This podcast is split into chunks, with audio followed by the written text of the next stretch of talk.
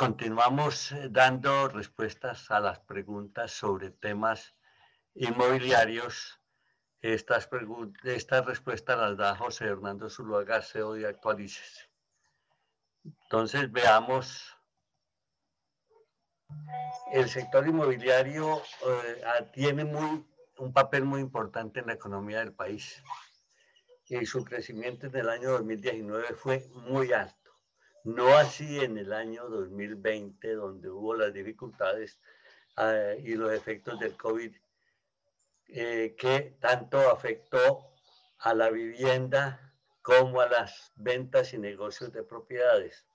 Sin embargo, con el apoyo del gobierno hubo oh, numerosos subsidios de vivienda y planes de vivienda de interés social muy amplios y unas financiaciones altas para los interesados.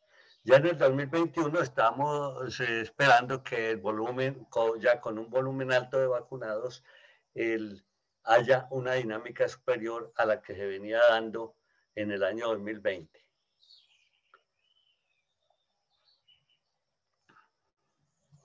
¿Cuál es el aporte de estos temas inmobiliarios a los profesionales? La razón de estos temas inmobiliarios que los está tratando Actualícese es que en la vida diaria es muy común que a ustedes le pregunten sobre temas inmobiliarios en forma permanente. Ahora vemos qué tipos de temas eh, vamos a tratar y observarán ustedes que muchos de esos temas, de muchos de esos temas le han hecho preguntas que posiblemente o las han respondido o no las han podido responder o ha tenido que irse a consultas especializadas.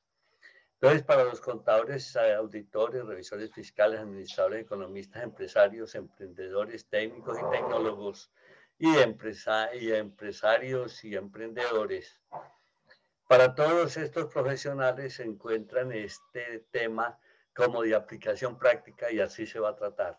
Se trata no desde el punto de vista técnico de los ingenieros civiles o bien los arquitectos, sino que se van a explicar en una forma liviana. Los temas que precisamente, o los subtemas relacionados con temas inmobiliarios que estamos tratando son los siguientes. Como van a observar de ese listado, todos ustedes cuando lo observen van a encontrar temas de su interés temas sobre los cuales les han hecho preguntas y temas que estarían dispuestos a responderlas y en eso es, y ese es el motivo por el cual estamos haciendo este trabajo. ¿Cuál es la metodología que utilizamos? La de preguntas y respuestas. Nos llegan las preguntas y se da la respuesta eh, a la eh, pregunta indistintamente que ya se haya respondido manera que hay la posibilidad de que usted se encuentre con que la pregunta eh, que alguien hizo ya se le respondió, pero que se vuelve a hacer o a dar la respuesta porque le interesa a una persona que solicita una respuesta especial. Seguramente en el momento de expresarla se le hará unos comentarios adicionales. Y además, eh, esta metodología de preguntas y respuestas es eh, muy adecuada en la formación en línea, pues hemos encontrado que es un camino a seguir recibiendo las preguntas de los usuarios y procesarlas y explicar las respuestas como una buena metodología. Veamos entonces hoy el subtema que se va a tratar que se denomina pro indiviso. Ese tema no es muy reconocido, no es muy escuchado, pero sucede a diario permanentemente.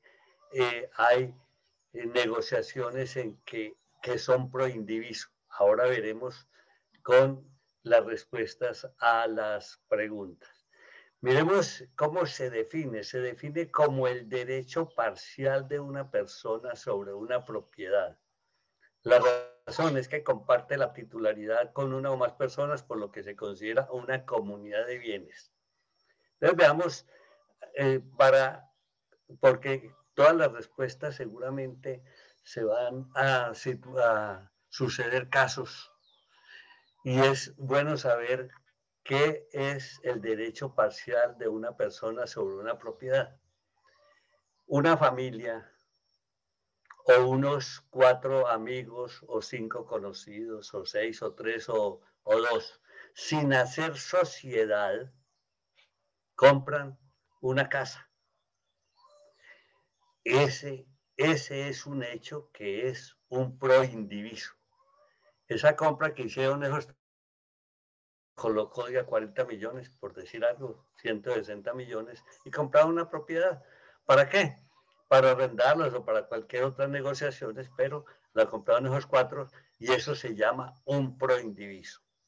Veamos, otro caso, eh, y ese caso de las casas tiene un problema adicional, que ese derecho parcial es indivisible. En una casa, usted a esos tres o cuatro que compraron no le puede entregar el baño, no le puede entregar la habitación 1, la habitación 2, la habitación 3, eh, la parte de, de los eh, pisos, ¿no?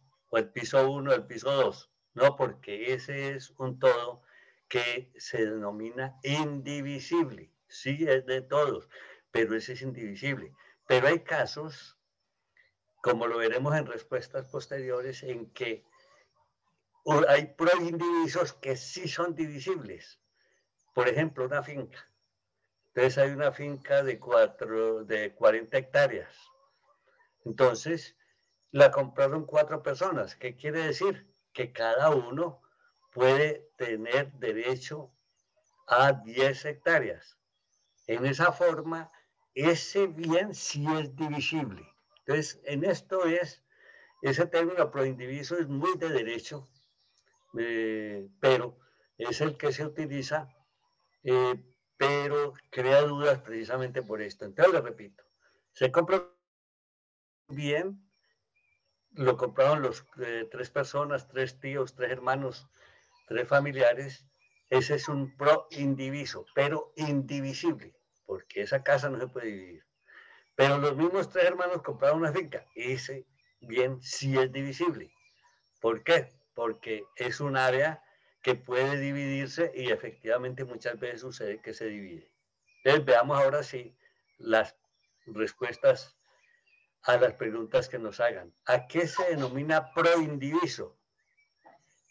Eh, tengamos en cuenta que indiviso significa sin dividir. Pro es un sustantivo en este caso indica que se realiza en beneficio de algo o de alguien, en este caso de varios. Indiviso, no dividido en partes. Indivisos, no separados o divididos en partes. Proindiviso se da cuando la propiedad de una cosa o un derecho pertenecen conjuntamente a dos o más personas, pero ningún copropietario estará obligado a permanecer en la indivisión. Entonces, ¿qué es lo que pesa aquí desde el punto de vista de los abogados y en derecho? Nosotros no vamos a explicar esto en derecho, sino mm, eh, con los conceptos que conocemos como contadores, administradores, eh, administradores, economistas. Entonces, aquí se dice, la propiedad de una cosa o un derecho pertenecen conjuntamente a dos o más personas, ya lo, lo dijimos en la nota general, pero ningún copropietario estará obligado a permanecer en la indivisión, ¿está bien? Y compraron la casa. Los tres o cuatro que se creó el proindiviso. Ese proindiviso es un acuerdo de voluntades se llaman entonces, en ese proindiviso, generalmente se denominan copropietarios o comuneros. Es muy común llamar a estas personas que son dueñas entre varios de ese bien. Pero ningún copropietario de la finca o de la casa o de habitación que dijimos estará obligado a permanecer en esa indivisión. Yo soy eh, dueño de la parte de la casa. Eso es muy abstracto saber qué parte me corresponde. Ya lo veremos en preguntas, en respuestas que dimos algunas preguntas sobre el tema. Pero ningún copropietario está obligado a permanecer. Yo tengo la casa, tengo mi parte. Ah, bueno, no quiero permanecer. Como eso es indivisible, voy a tenerse lo que vender a alguien o comprarle a todos. Y así eh, como no está obligado a permanecer en división, queda, él consolidó su propiedad comprando todo.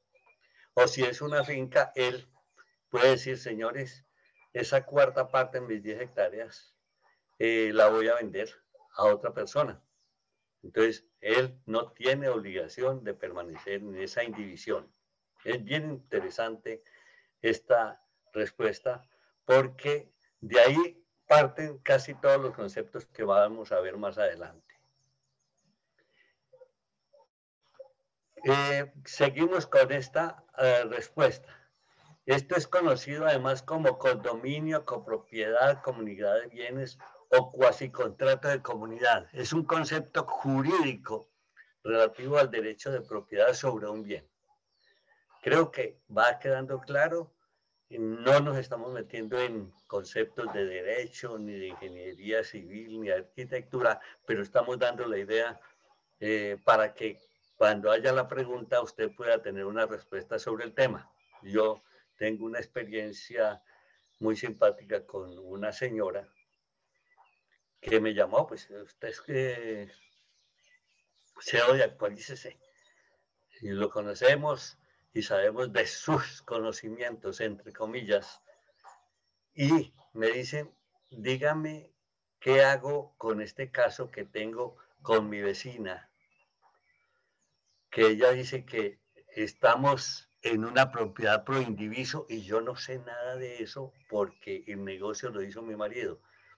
En ese momento eh, no tuve la respuesta y me tocó empezar a investigar para mirar a ver qué podía hacer la señora. Al final no pude saber qué hizo con su bien, pero en cualquier forma me llamó la atención el tema y precisamente por eso lo estamos tratando.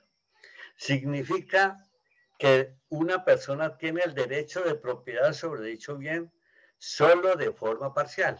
Ya dijimos que si lo compran tres o cuatro, pues en forma parcial le queda una parte, compartiendo la propiedad con otras personas, no teniendo ninguna plena propiedad. Ninguno tiene una plena propiedad sobre el bien. Por eso se llama pro indiviso. Veamos la pregunta 2. ¿Cuándo aparece jurídicamente el proindiviso?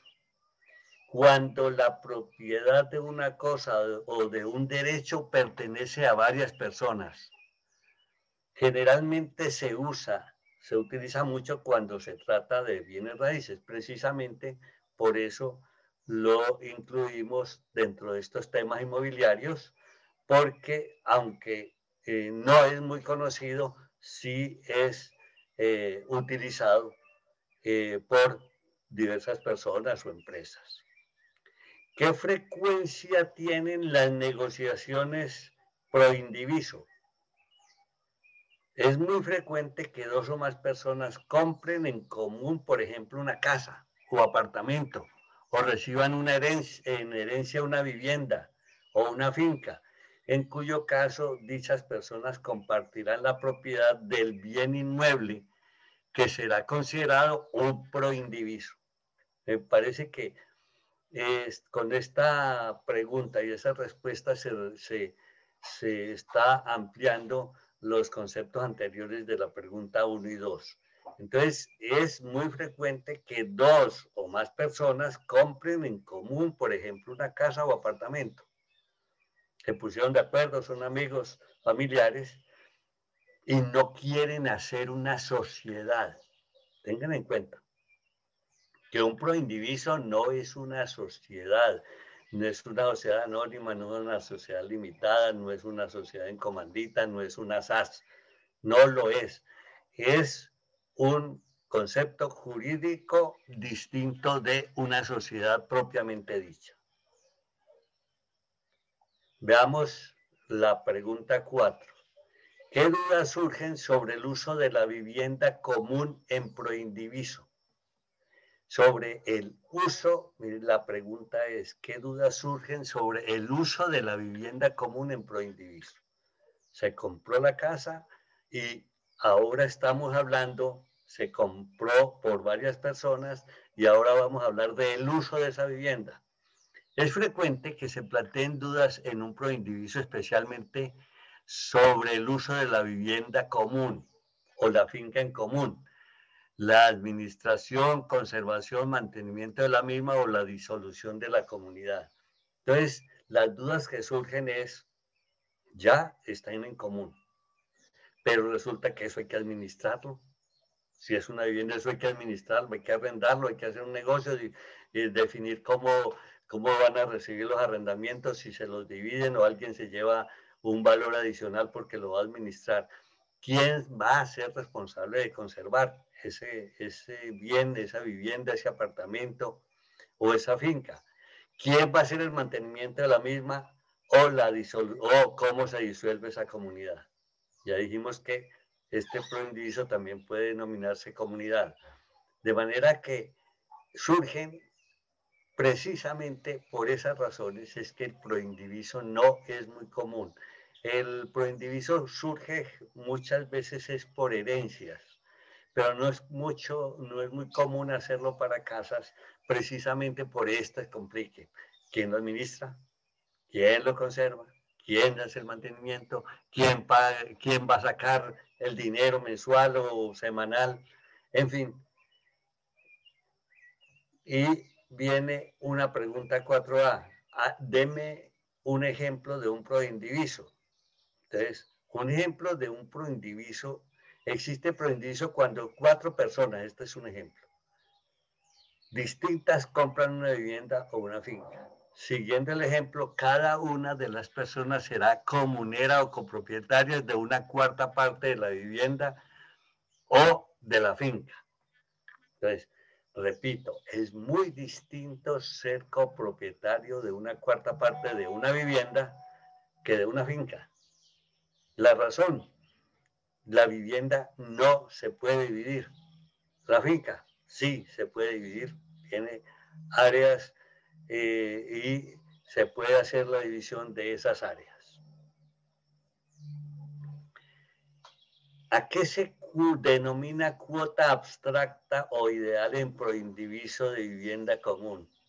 Entonces, yo se lo resumo. Si a mí me dicen que en una casa yo tengo el 25%, es una cuota abstracta o ideal.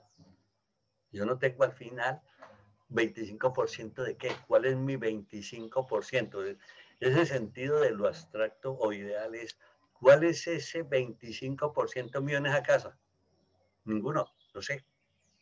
La cuota abstracta o ideal es el porcentaje que pertenece a cada persona en la propiedad del bien o derecho. Entonces son cuatro. Entonces tienen derecho al 25% cada uno. ¿Cuál es la parte de ese 25%? Si estamos hablando de una eh, vivienda. Pero, ¿qué sucede de una finca? También es una cuota abstracta o ideal. La finca es de las 40 hectáreas, que fue un ejemplo que di en una respuesta. Entonces, cada uno tiene derecho. Pero ¿cuál es la parte que tiene derecho? No, señor. También tiene que pedir usted que esa finca le den su parte y para eso tienen que dividirla y para eso existen ciertas condiciones que si llegan entonces se denomina cuota abstracta ideal cuando la copropiedad no se concreta en una parte exacta de la vivienda, es decir, habitaciones, cocinas, salón, sino en una cuota indefinida sobre la vivienda, como lo hemos dicho, y con los ejemplos que hemos manejado. ¿En qué forma puede complicarse la adjudicación en, en de una herencia sobre todos los inmuebles? Sobre todo inmueble. La adjudicación como acto jurídico es sencilla. Sí, es una cuestión simplemente ya de notaría. Se adjudica como un acto sencillo pero pueden generarse problemas en relación con la administración, el pago de gastos fijos de dichos bienes, las cuotas de comunidades de copropietarios, las reparaciones necesarias para la conservación del inmueble. Entonces aquí vuelvo, repito, eh, ya lo dije en una respuesta a una pregunta, que la complejidad del proindiviso, especialmente de los bienes indivisibles como un apartamento o una casa, hace que no sea muy común y que generalmente en las herencias sí es más fácil manejarlo porque hay forma de dividir. Al fin y al cabo los herederos pueden... Eso lo explicaremos en otras preguntas que seguramente surgen sobre este tema. ¿Cuáles son los derechos de los varios propietarios de un bien proindiviso? Pues ya vimos los derechos de esos varios propietarios en esa casa o en esa eh, finca. Entonces, ¿cuáles son sus derechos de esos cuatro copropietarios, diez copropietarios, cinco, cuatro, seis herederos, en fin? Tienen derecho al uso de la cosa común es eh, de uso. Obvio que van a tener que colocar condiciones. Aquí surgen mucho la necesidad de documentos especiales para eh, eh, dar cuenta de los derechos que tienen. Al disfrute o conservación del bien, son sus derechos. A la administración de la cosa común, eso es un derecho. A la defensa en juicio, también. Es decir, defensa en juicio es en un momento en que surge un juicio, una eh, cuestión jurídica, pues él tiene derecho a defenderse. A la derecho a que se divida ese bien común y a definir la porción o cuota que le corresponde. De manera que son derechos muy evidentes que no tendrían necesidad de mucha explicación. ¿Por qué? Porque esos copropietarios tienen derecho al uso, ya verán cómo, eso tienen que reglamentar, ponerse de acuerdo y dejar por escrito. Disfruto conservación del bien, ¿cómo lo va a disfrutar? ¿Quién lo va a conservar? A la administración de la cosa común, si es necesario se nombra administrador y generalmente eso se hace. Ya dijimos a la defensa en juicio, la decisión del bien común y a definir la porción o cuota. ¿Cuáles son las causas por las cuales se disuelve el proindiviso o la comunidad de bienes? Entonces, el proindiviso se disuelve por algunas de las siguientes causas. Entonces, así como es un hecho jurídico eh, que se creó por voluntades o porque sucedió que lo recibieron en herencia, también se puede disolver. ¿Cuáles serán las causas? Por la consolidación. Eh, mucho cuidado aquí para los contadores. Los términos, el término consolidación no tiene nada que ver con nuestra actividad de tipo contable. Tiene lugar cuando uno solo de los comuneros hace suyas las cuotas o porcentajes de los demás, o bien todos ellos los transmiten a un tercero. Entonces, ¿cómo se disuelve ese proindiviso? señor, uno de los dueños de los comuneros compró todo. ¿Listo? quedó disuelto. Ah, que se lo vendió a un tercero. Quedó disuelto. Fíjense qué fácil. Sí, cuatro herederos o ocho herederos recibieron eh, una herencia a una casa. Eh, se encontraron que las dificultades precisamente de no ser divisible hacen que decidan venderla, la venden a un tercero o uno de ellos se queda con, con la propiedad. Lo mismo puede suceder con una finca, con una herencia. Otra causa de disolución es por la pérdida o destrucción de la cosa común. Un vendaval, un, eh, eh, un hecho eh, fortuito, inesperado puede causar la pérdida total de la cosa común. Pues obvio, queda disuelto por la renuncia de los comuneros a la cosa común. Bueno, ellos renunciaron, entregamos este, este bien que no nos parece, no nos gusta, eran, son unas eh, fincas que son unas montañas que tienen poco acceso, se los regalamos, renunciamos a esto y se lo dejamos al gobierno. Bueno, son, son decisiones. Por la división de la cosa común. Ah, bueno, cada uno tomó su parte, entonces ya compartido, eh, ya, perdón, distribuido o dividido, pues entonces no hay nada que hacer. La finca de 40 hectáreas, cada uno tomó sus 10 hectáreas, dividieron formalmente en ese caso se hace escritura pública por la parte que le corresponde a cada uno, pero así se termina el proindiviso. Un comunero puede pedir la división de la cosa común. Entonces, cuando decimos un comunero es un participante del proindiviso.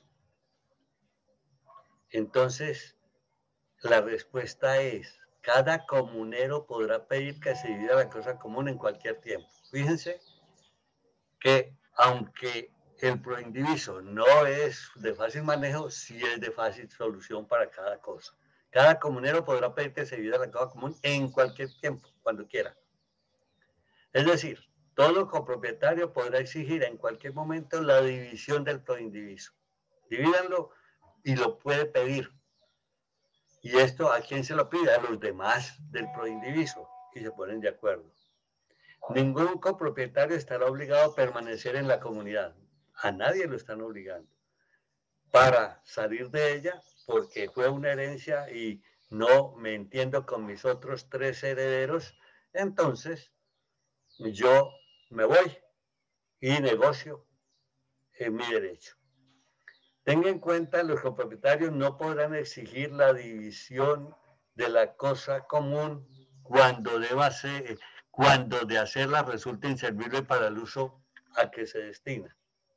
Entonces, aquí hay un ejemplo muy común eh, en el caso de fincas, en donde el POT, el Plan de Ordenamiento Territorial de los Municipios, indican eh, voy a comentarlo con lo que sucede en el eje cafetero. En el eje cafetero, en los eh, Montenegro, Circasia, cada una, un propietario no puede vender menos de 5 hectáreas. Entonces, si no puede vender menos de 5 hectáreas, entonces si la finca tiene 20 eh, hectáreas y resulta que el interesado está interesado en dos hectáreas, señor, no se le puede vender. Entonces, en ese caso, hay la dificultad para hacer esa división, pero ya es por un ordenamiento jurídico y también cuando resulte inservible para el uso a que se destina. Entonces, aquí estamos sí repitiendo. Entonces, yo lo que quiero es sembrar café en dos hectáreas. No, señor, usted tiene, no puede hacer esta división porque a usted no se le pueden ceder dos hectáreas, sino cinco. Entonces, ese es un ejemplo que lo tomamos para este caso. Con esta pregunta 10 terminamos en el día de hoy las preguntas y respuestas. ¿Cuáles son los límites de las facultades de los copropietarios de pedir su derecho a la cosa común? Entonces, para pedir su derecho a la parte a lo que le corresponde es por la existencia de un pacto de conservar la cosa indivisa.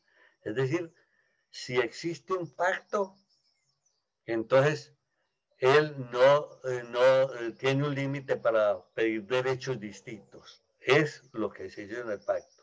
Este pacto deberá tener una duración determinada no superior a 10 años, pero podrá prorrogarse mediante nuevo pacto de los comuneros.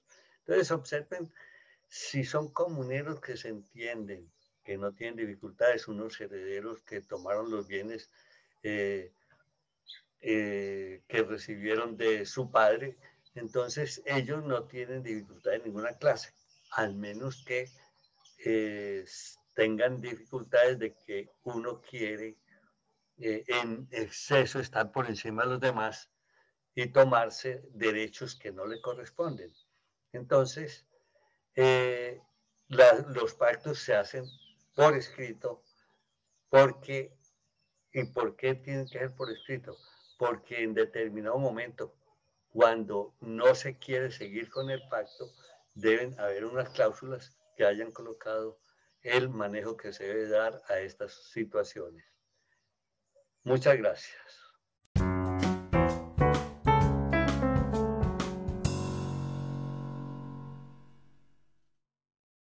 Seguimos con una capacitación de temas inmobiliarios. Estos temas inmobiliarios son de alto interés sin ser ingenieros civiles, sin ser arquitectos, quieren tener conocimientos sobre una serie de temas inmobiliarios que enseguida les enumeraré. Se trata de abordar unos temas eh, que son muy importantes para los profesionales de auditoría, contabilidad, eh, eh, revisoría fiscal, administradores, administradores, economistas, abogados, e inclusive para técnicos y tecnólogos, empresarios y emprendedores. Estos temas son de interés porque son, constituyen un apoyo que puede darse a, las, eh, a los profesionales para que en un momento determinado tengan eh, la posibilidad de hacer ayuda a sus amigos, a sus eh, compañeros, a sus familiares en temas inmobiliarios. De manera que ese es el objetivo. El objetivo es capacitar para que constituya apoyo para los demás en unos temas que muchas veces eh, no se conocen suficientemente, pero son de gran importancia, ya que la economía eh, se relaciona mucho bien con los bienes inmobiliarios, casas, fincas, propiedades, eh, propiedad horizontal, etc. De manera que los temas que vamos a tratar precisamente son eh, temas eh, que se aplicarán con preguntas y respuestas. Aquí es importante entender que estamos manejando una metodología de recibir preguntas y dar las respuestas. Eh, muchas veces queda la respuesta allí en la diapositiva para que el apoyo sea mucho más completo. los temas que se están tratando son del el de arrendamiento de bienes raíces, las remodelaciones, cómo buscar vivienda nueva usada, los agentes inmobiliarios. Pueden ver que todos estos temas tienen relación con bienes inmobiliarios, pero que son de uso muy común. En los bienes en proindiviso, las sucesiones de bienes muebles, los impuestos nacionales en negociaciones inmobiliarias, la compra o inversión en bienes raíces nuevos o usados, la venta de bienes raíces, los avalúos comerciales de inmuebles, los impuestos territoriales en bienes inmuebles, la escrituración de bienes raíces, lo importante que es, la promesa de compraventa de bienes raíces, el certificado de tradición o libertad, el contrato de mandato, cómo vender un inmueble nuevo, papel de las notarías y de los notarios en los negocios inmobiliarios, la lesión enorme en negocios de inmuebles, el papel de la SAE en relación con bienes raíces, unos conceptos generales y un tema muy importante que es la propiedad horizontal. Eh, a propósito de estos temas, o el propósito de, con esos temas, repito, es dar un conocimiento básico, no técnico, en relación con esta información. De manera que vamos a continuar con respondiendo preguntas sobre un subtema que es denominado pro indiviso. Eh, veamos la definición. Se define como el derecho parcial de una persona sobre una propiedad. La razón es que comparte la titularidad con una o más, personas, por lo que se considera una comunidad de bienes. Esta palabra proindiviso a veces eh, no es eh, tan entendible porque es un término jurídico. a uno le suena es por eh, no dividir. Resulta que aquí antes lo contrario se define como el derecho parcial de una persona sobre una propiedad. Entonces, en este, en este término legal, existen unos eh, términos que deben conocerse como es una comunidad, una copropiedad, que me gustan más, una comunidad de bienes, porque eso es lo que se hace. Al final, ¿qué es lo que se habla el tema pro indiviso, es, se reúnen varias personas, que puedo ser yo con otros tres amigos, y nos compramos una casa. Entonces, esta casa es para arrendarla, porque ya se tomó la decisión. Entonces, en ese momento, cuando hacemos el documento de comprar esa casa, se hace, la, eh, se hace una escritura y queda un bien pro indiviso.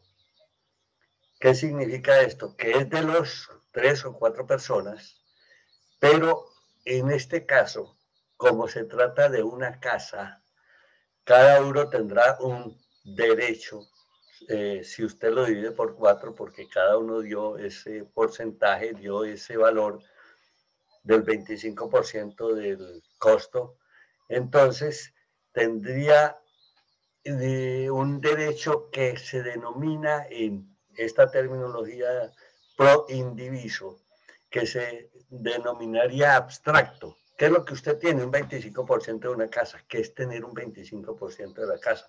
Tengo un piso, tengo una, una habitación, tengo derecho a la cocina, tengo derecho al patio. No, no se sabe. Es que precisamente aquí están un poco las dificultades con este término. Que en el caso de una casa, esto es un proindiviso, pero que no es divisible. ¿Cómo voy a dividir? ¿Cómo le voy a entregar ese 25% al uno otro 25. Sí se pueden dividir lo que resulte de allí, que pueden ser el, el arrendamiento, pero el bien como tal, que constituye el proindiviso, no se puede. En cambio, en las fincas es muy distinto.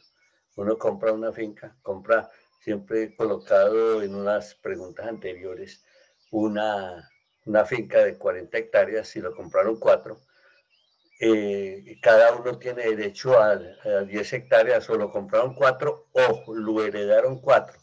Eh, muy comúnmente el proindiviso nace de herencias, en donde tienen después que definir, ya está la herencia y se la entregamos a los cuatro o cinco hijos.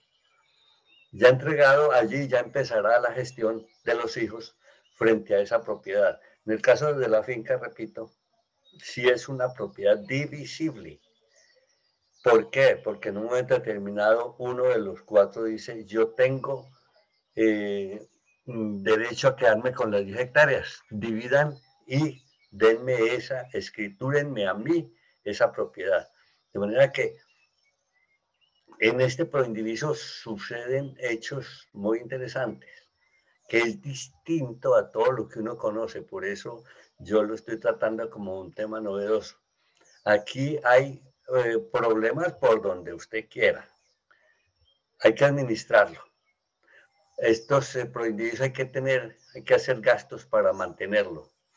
Estos eh, proindivisos se pueden o no negociar. En fin, existen tantas circunstancias que por eso este tema lo quisimos dejar eh, para tratarlo con estas preguntas y respuestas, siendo un tema no tan utilizado, pero sí es resultado muchas veces de operaciones, en el caso que les comento de herencias.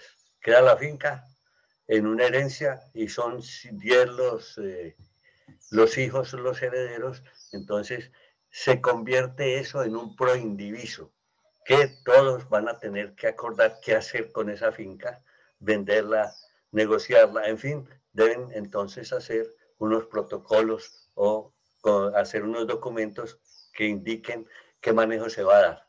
Veamos sobre este tema la pregunta 11.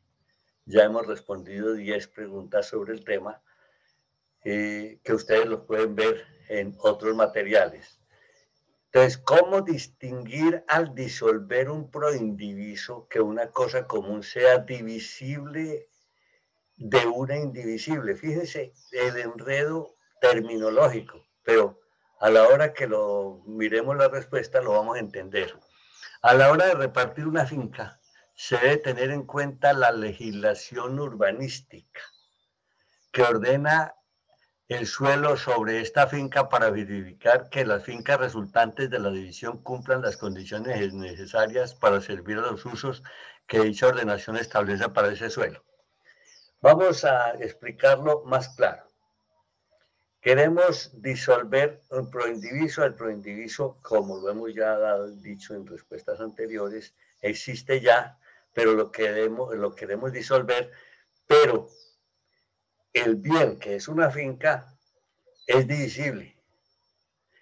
Entonces, lo puedo dividir o no dividir. Entonces, es el problema que resulta aquí es que si se trata de un, unos sitios en ciudades en donde el el Plan de Ordenamiento eh, Territorial, que generalmente se llama, dice que los bienes no se pueden dividir en menos de 5 hectáreas. Entonces, no puedo yo quedarme con dos hectáreas. ¿Por qué? Porque no lo puedo dividir en esa forma. De manera que en esto existe también los ordenamientos urbanísticos que hay que tenerlos para que un bien sea divisible. Porque si no es divisible, entonces ya surgen otras dificultades de las cuales vamos a ver enseguida que serán, serán unos problemas de tipo jurídico.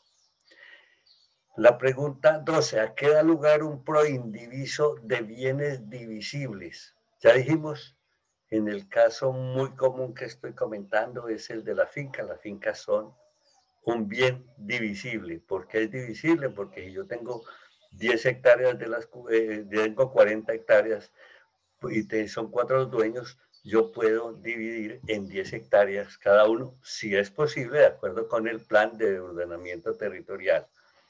Entonces, la respuesta, ¿a qué da lugar un proindiviso de bienes divisibles? Ya dijimos, Estamos dando el ejemplo de una finca.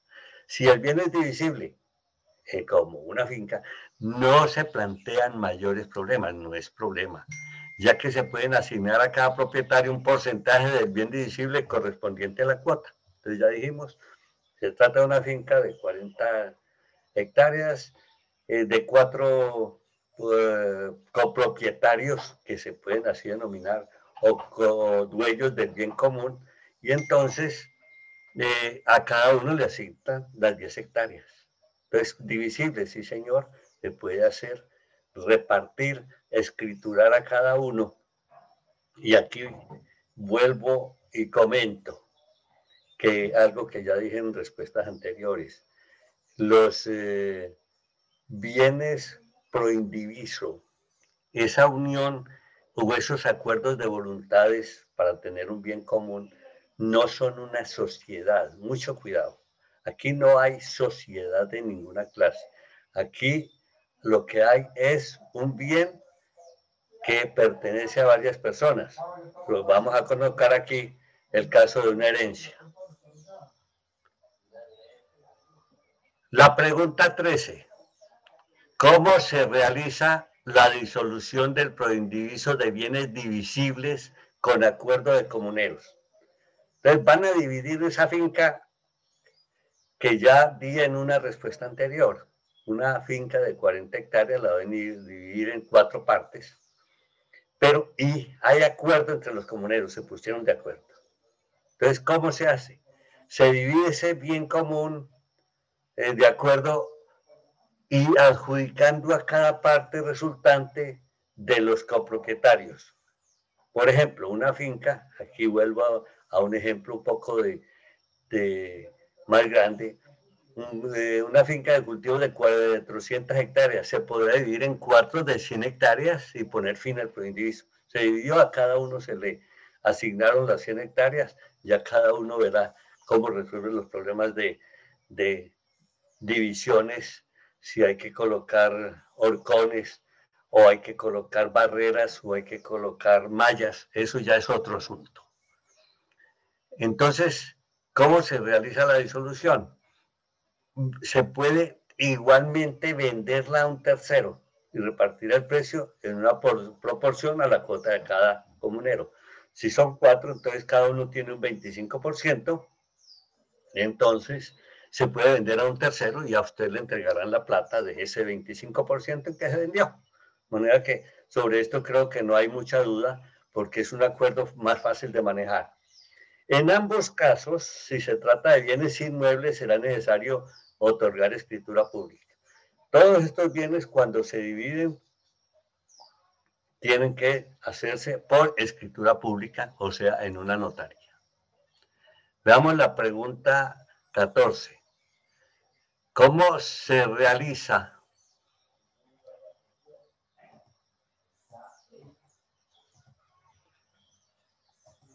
Entonces veamos un momentico cómo se realiza la división de bien pro indiviso de bienes divisibles sin acuerdo de los comuneros. Volvemos al mismo caso anterior, pero estamos diciendo que el bien, esa finca es divisible. La finca puede dividir en las partes que sean necesarias de acuerdo con los comuneros, los dueños. Pero no hay acuerdo entre ellos.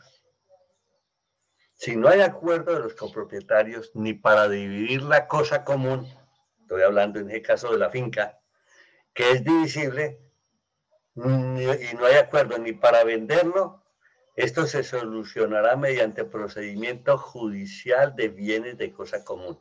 No hay otra solución. Hay que seguir un procedimiento judicial de división de cosa común. Al fin y al cabo, no hay un acuerdo entre ellos. En caso de tener que iniciar un procedimiento de división de la cosa común, es importante saber que basta con que uno de los herederos solicite la venta del bien para iniciar este procedimiento. Entonces, un heredero de esos cuatro que estamos dando el ejemplo de esa finca, dijo, véndala. Entonces, véndala y me dan mi parte. ¿Qué quiere decir eso? Que con eso está obligando a que el bien se venda. Entonces, esto es muy importante al menos que los otros se compren. Observen, es posible que los otros tres herederos eh, eh, digan, pues véndanos esa parte suya, nosotros la compramos, está solucionado. Pero estamos hablando de que no hay acuerdo. Entonces, en los casos en que la cosa común sea divisible, simplemente se lleva a cabo una división material del bien adjudicándose una parte o porción a cada copropietario. En el caso de que se trata de un edificio, este se podrá dividir mediante la constitución de una propiedad horizontal. De manera que estas circunstancias son interesantes en este tema. Veamos la pregunta 15. ¿Cuándo hay lugar a la disolución del proindiviso de bienes indivisibles? Entonces, hemos colocado como ejemplo el más fácil de manejar, que es el de una vivienda, una casa. Es un bien indivisible. Pero, ¿cómo se disuelve ese proindiviso? ¿Son los tres dueños, o los cuatro, los cinco, los diez dueños que, heredaron esa casa? Entonces, allí sí surgen problemas.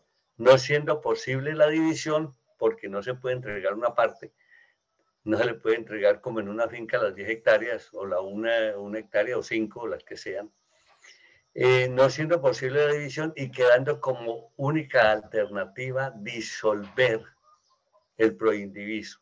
¿Y cómo es disolverlo? Venderlo, negociarlo, regalarlo, hacer lo que se quiera, pero se acaba el proindiviso y, o sea que esa casa desaparece como proindiviso porque se vende, se negocia o se hace cualquier tipo de operación.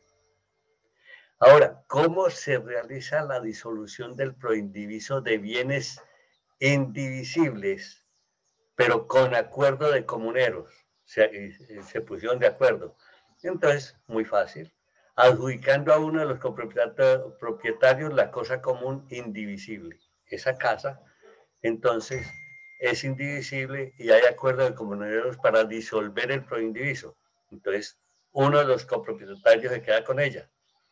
Al comunero a quien se le adjudique el bien deberá indemnizar a los demás por el valor de su cuota. No sería indemnizar, eh, sería mejor el término para utilizar, decir pagar.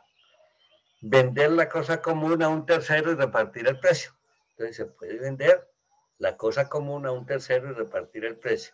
Recuérdense que eh, a mí me gusta más el término cosa común que el mismo término pro indiviso, pero eh, al fin y al cabo ese es el término jurídico que se utiliza, que hace que haga eh, que vuelva el tema un poquito difícil de muchas veces de comprender y de saber qué hacer con esa terminología que a veces es un poco compleja. Veamos Entonces ya vimos cómo se realiza la disolución del proindiviso de bienes indivisibles. Estoy hablando de una casa. Eso no es divisible, ya vimos ese ejemplo. Y con eso nos mantenemos. Pero hubo acuerdo, pues entonces. Uno de ellos se queda con eso y los dineros se repartirán eh, según el, su porcentaje que dijimos abstracto o ideal. Si yo tengo una casa, yo lo que tengo es un 25% abstracto. ¿De qué? Yo no sé, repito, de un cuarto, de una habitación, de la, del patio, del piso primero, del piso segundo. No, esto es indivisible. Entonces, en este acuerdo por comuneros se puede haber negociado y se puede haber entonces vendido y el, eh, el valor de la venta se entrega a los cuatro o a los copropietarios o a los que tienen derecho en el bien común. Veamos la pregunta 17. ¿Cómo se realiza la disolución de proindiviso de bienes indivisibles sin acuerdo de comuneros? Resulta que está la casa.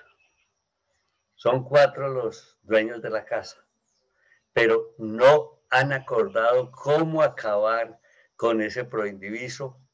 Proindiviso no es sociedad, sino un acuerdo entre las partes de tener esa casa pero eh, no se han puesto de acuerdo de cómo hacerlo. Si no hay acuerdo de los copropietarios o con dueños o de los eh, dueños del bien común, ni para adjudicar la cosa común indivisible, ni para venderla, se solucionará mediante procedimiento judicial de división de la cosa común. Es ahí ya no queda más otra alternativa, sino seguir un procedimiento.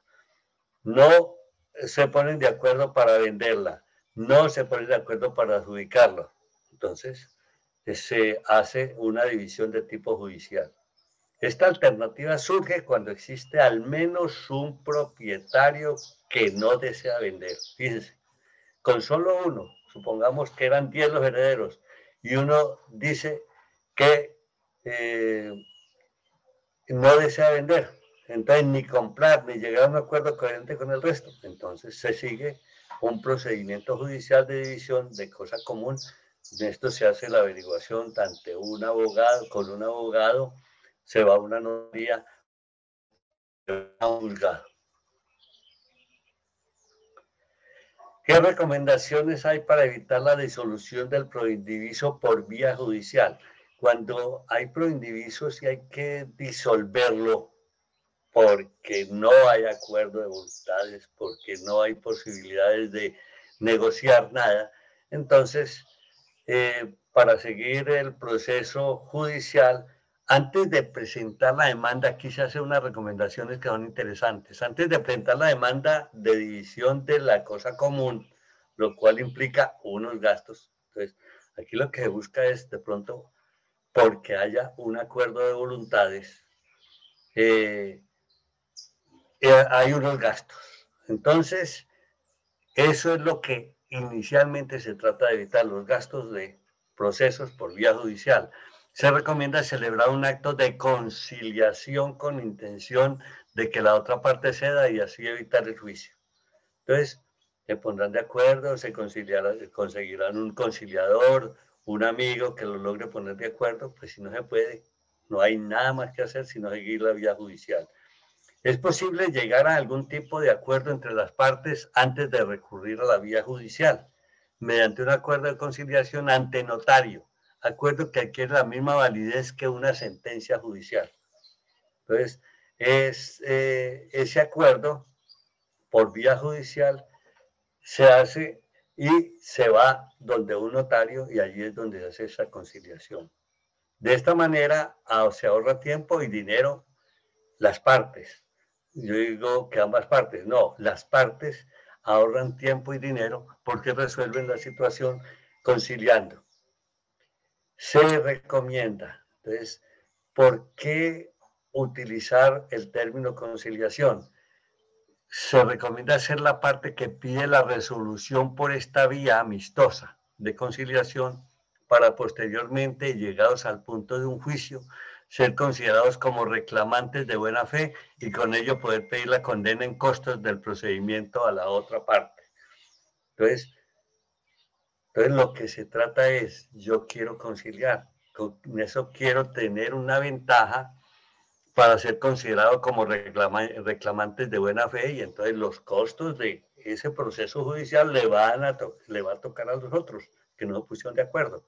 Entonces esto es importante, es más eh, que recomendaciones como una estrategia para evitar la disolución del proindiviso por vía judicial. ¿Qué otra, la pregunta 19, qué otra alternativa hay para evitar disolver un proindiviso por vía judicial? De no ser posible la conciliación, se podrá solicitar la acción de división de la cosa común, cuyo procedimiento judicial terminará con la subasta del bien común. Entonces, no hubo conciliación, entonces se solicita la acción de división de la cosa común y si ya se siguió el procedimiento judicial, entonces el bien se subasta. Entonces aquí colocan en venta el bien y al mejor postor, ya ellos no están de acuerdo, pero ya dijeron nosotros no estamos de acuerdo en nada de lo que nos han propuesto. Entonces se subasta el bien, se vende la casa, 200, eh, 300 millones, 50 mil, lo que sea, y se divide entre los dueños de ese bien común o quienes tienen derecho. Entonces seguimos, este caso sucede para los bienes divisibles o indivisibles. Acuérdese que estamos hablando de que una casa es un bien común indivisible, que una finca es un bien común divisible. Veamos la pregunta 20. ¿Cuáles son los derechos de un comunero o propietario de un bien proindiviso? Los derechos del comunero o de esa persona dueña relativos al uso de la cosa común. Cada copropietario podrá usar la cosa común siempre que le, la utilice de acuerdo con su destino. Entonces estamos hablando, supongamos, la cosa común es una casa. Entonces, cada copropietario podrá usar la cosa común siempre que, entonces, ahí hay un acuerdo en donde dicen, pues hombre, vamos a hacer, este primer año lo va a utilizar usted, el segundo año lo utiliza usted, el tercer año lo utiliza el otro. Entonces, eso es eh, haber acordado el destino que se le va a dar, que es dejarlo para que cada uno lo habite. Mm, eh, ¿Qué otro derecho tiene el comunero? No perjudicar el intereses de la comunidad. Hay que buscar en cualquier forma no puede haber perjuicio para los intereses de la comunidad. Tercero, se deben respetar el derecho de los demás comuneros o copropietarios. Si, si tres o cuatro son copropietarios o comuneros, pues todos tienen derecho. La regla general es el uso solidario y simultáneo de la cosa común, todos los copropietarios al mismo tiempo. Y fíjense que el significado de esto es que estas copropiedades de uso común o, pro, bienes pro indiviso requieren de voluntad, de acuerdos. Entonces, muchas veces, por eso es que cuando quedan herencias, queda una casa o una finca, inmediatamente se busca quién la compre, quién la negocie para recibir el dinero. ¿Por qué? Porque por, eh, poner eh, de acuerdo a numerosas personas eh, que pueden tener una forma de ver las cosas distintas. Yo estoy en, en Bogotá o estoy en el exterior, a mí no me interesa ese bien, véndanlo. Yo estoy en, la ciudad donde está el bien ubicado, ah, entonces a mí me interesa con, tenerlo, pues lo compro, le pago a los demás lo que les interesa. Pero la regla general es que no es fácil el manejo de los bienes pro indiviso, siempre habrá circunstancias que tiene que ser eh, manejadas por abogado.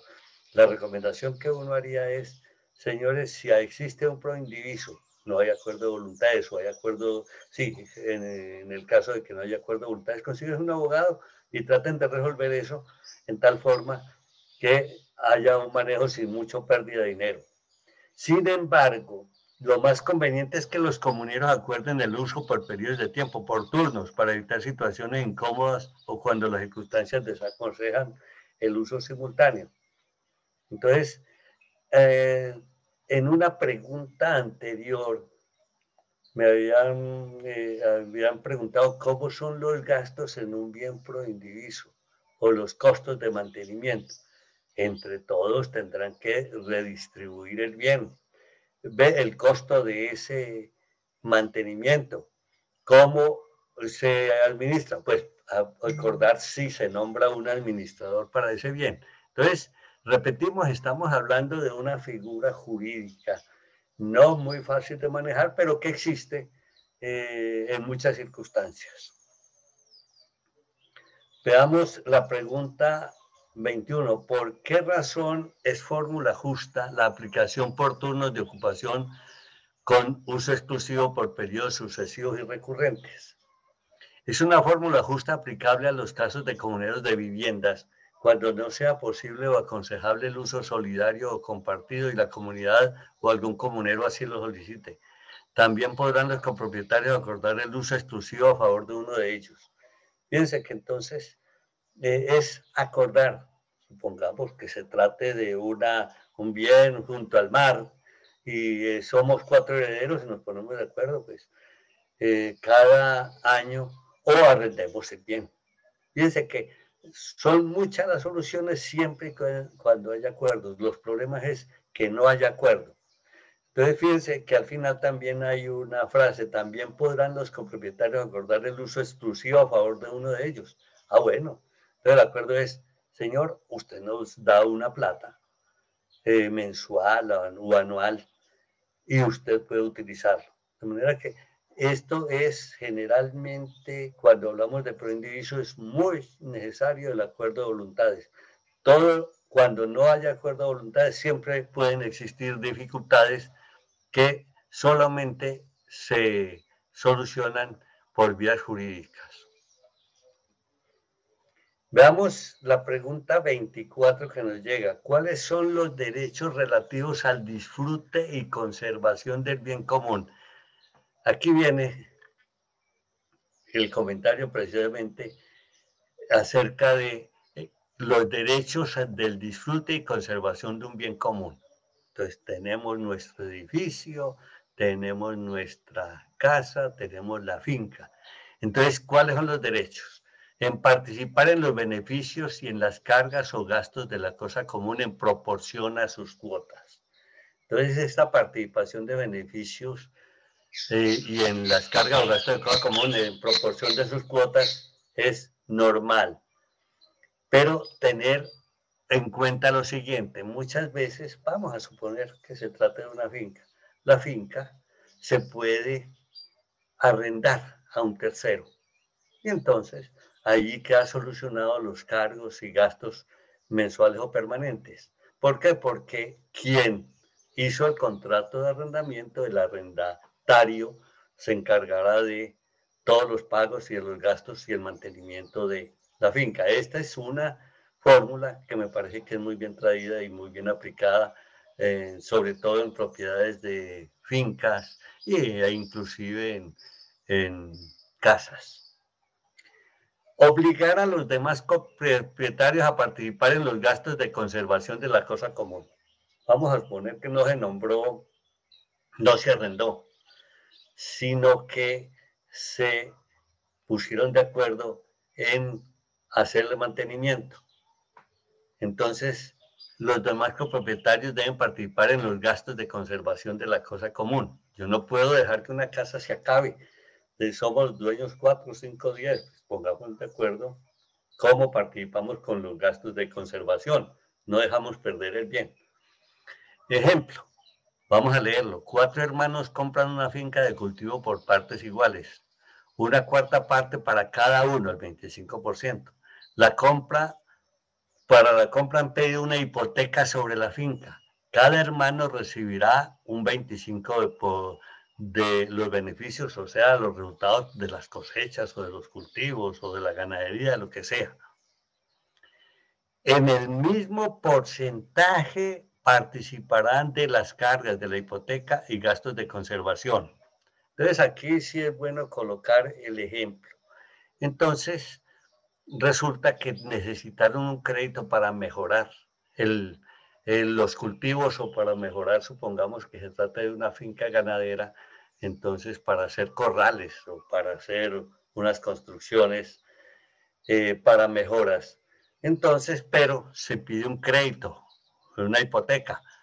Entonces, como lo que acordaron es que cada hermano recibe un 25% de los beneficios, que es el derecho de la cosa común que tiene, entonces eh, cada uno deberá ser responsable de un 25% sobre esa hipoteca que se consiguió con un banco.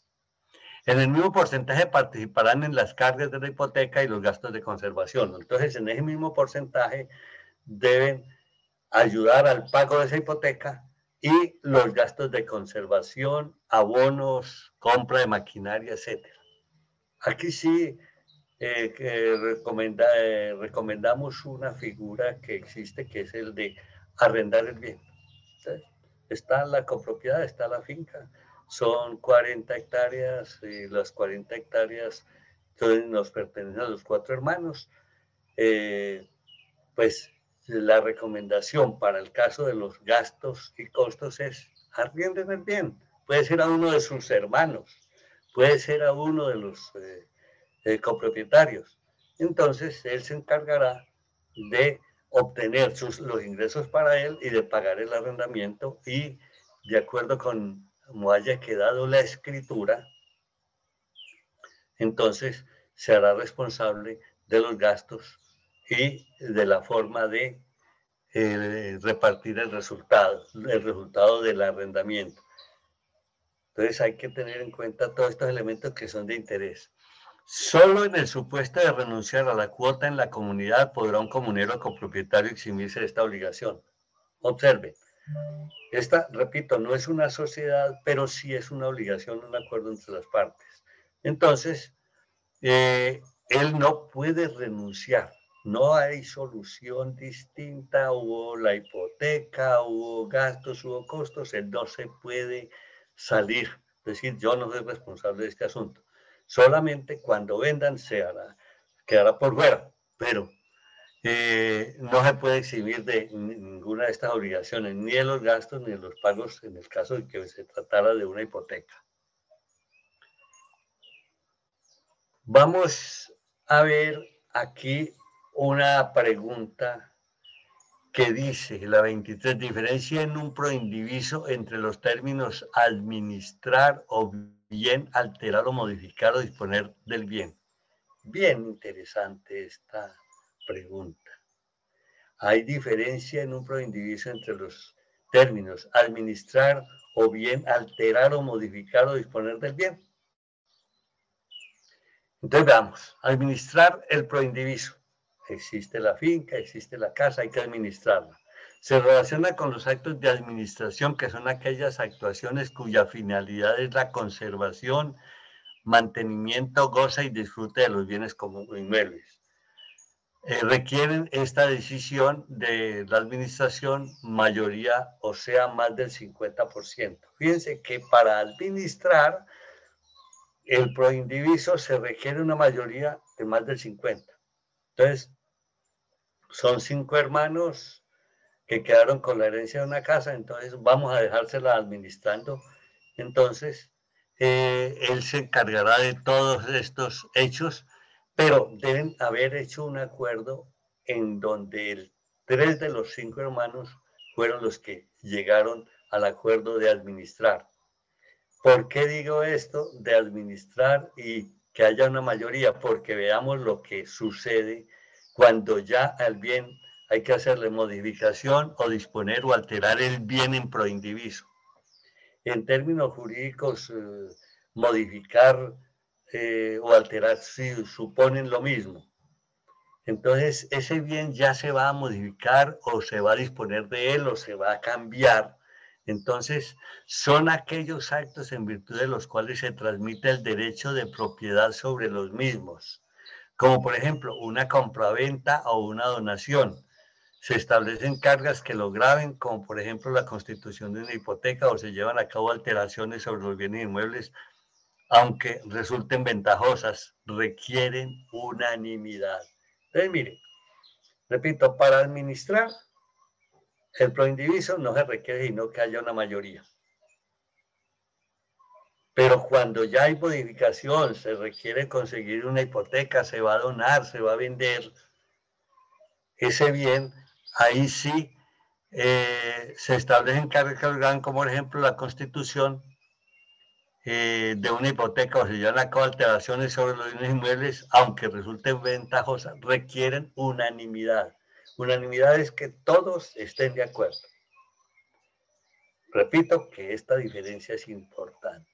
Administrar el proindiviso es una decisión eh, que requiere mayoría, pero modificarlo, hipotecarlo, venderlo, donarlo, requiere un acuerdo de voluntades de todos en forma unánime.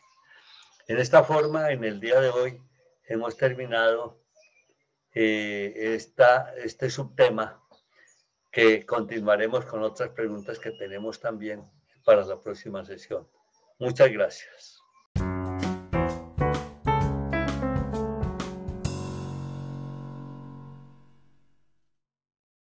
Los temas inmobiliarios son de gran importancia para los profesionales de la contaduría.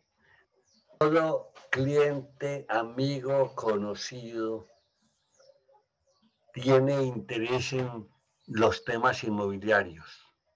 Si usted como asesor, consultor, contador, auditor, administrador, economista, empresario, emprendedor, técnico y tecnólogo, como profesionales que son, conocen el tema, pueden asesorarlos, pueden apoyarlos o por lo menos direccionar eh, a las personas hacia los temas de interés. Esa es la razón por la cual este aporte, eh, por eh, la razón por la cual los temas inmobiliarios que tratamos son un aporte para todos los profesionales. Veamos los subtemas que se están utilizando en esta capacitación. El contrato de arrendamiento, las eh, remodelaciones, los consejos para buscar una vivienda nueva usada, los agentes inmobiliarios, los bienes en proindiviso, las sucesiones de bienes inmuebles, impuestos nacionales en negociaciones inmobiliarias. Estoy leyendo el listado de la temática que se está manejando como preguntas y respuestas. La metodología es que llega la pregunta y se da la respuesta. Eh, los impuestos nacionales en negocios inmobiliarios, las compras e inversiones en bienes raíces, la venta en bienes raíces, los avalúos comerciales de inmuebles, los impuestos territoriales en bienes inmuebles, la escrituración de bienes raíces, la promesa de compraventa, el contrato de tradición o libertad de un bien, el contrato de mandato, cómo vender un inmueble nuevo, papel de las notarías y los notarios en los negocios inmobiliarios, la lesión enorme en negocios de inmuebles, papel de la SAE en relación con bienes raíces, conceptos generales y otro muy importante que es la propiedad horizontal. Como pueden ver, son todos temas que son de interés profesional, no exactamente con eh, el requerimiento de conocimientos que tiene un ingeniero civil, un arquitecto. Aquí trabajamos algo más liviano. Son preguntas y respuestas sobre temas que son de interés continuo, permanente. Todos o tenemos casa, o tenemos finca, o tenemos apartamento, o tenemos algún bien raíz, un lote que nos eh, pueden, de los cuales nos interesan temas como los que estamos proponiendo. Estamos hablando de un tema que es el proindiviso como un subtema de, de temas inmobiliarios. Y repito aquí esta definición. Se define como el derecho parcial de una persona sobre una propiedad. La razón es que comparte la titularidad de, con una o más personas por lo que se considera una comunidad de bienes. En varias preguntas que nos han hecho y que hemos respondido, hemos dicho muy claro, la palabra proindiviso es muy de tipo jurídico, pero más fácil lo puede entender como un bien común. Eh, ¿Qué sucede con un bien común? Un bien común eh, quiere decir que pertenece a varias personas. Por ejemplo, por herencia. Queda una herencia para siete personas. Entonces, estos siete personas quedan con su herencia una casa, una finca, un lote, un terreno. Entonces, esto en el momento en que aparece la herencia, los siete son condueños de eso y eso se denomina pro indiviso. Y eso tiene unas características de tipo legal. No es el, el fuerte nuestro tratar de mm, eh, analizar desde el punto de vista legal, pero sí desde el punto de vista de su manejo del tema, por la razón siguiente, en muchas circunstancias aparecen preguntas o consultas sobre eso y si uno no tiene ni idea, eh, queda muy mal usted como profesional. Entonces la idea es que tenga alguna base que le permita dar respuesta en un momento determinado. Esos derechos eh, de parciales pueden aparecer porque cuatro amigos deciden comprar una finca. Perfecto. Lo compraron. No hacen sociedad compran la finca, cada uno coloca sus 100 millones de pesos, no hacen ninguna sociedad. Esto no es una sociedad. Esto es un bien común que pertenece a varios y comparten la titularidad o la propiedad de ese bien. Entonces, repetimos, ese, eso es lo que se denomina proindiviso, que a mí me gusta más la denominación saliendo un poquito de los cánones de los abogados, eh, que en vez de proindiviso lo llamáramos bien común, que tiene sus dificultades y es ahí donde precisamente la importancia del tema. Es que un proindiviso o un bien común no es fácil. Hay que administrarlo, hay que hacer gastos, hay que disponer del bien, hay que organizarlo. Todo eso requiere acuerdos. Entonces, esos dueños en común o proindiviso de ese bien son, eh, eh, tienen sus derechos y tienen sus obligaciones, pero tienen que hacer un acuerdo. Y generalmente estos acuerdos son de tipo escrito para facilitar el manejo posterior. Y muchas veces eh, entre las familias precisamente aparecen graves problemas porque no hay claridad sobre el manejo de un proindiviso o de un bien común. Entonces, continuando con las preguntas, para responderlas, veamos eh, en qué consiste la administración del bien en proindiviso o ese bien común. Ya antes habíamos hablado precisamente de todas esas circunstancias de que existe la administración y existe la alteración. Administrar un bien es llegar a un acuerdo la mayoría de los condueños del bien común para que se provean el manejo de ese bien. Alterar el bien es hacerle cambios en el cual se, se necesita una unanimidad para esa decisión. Entonces, ya lo hemos dicho en una eh, respondido en una pregunta anterior.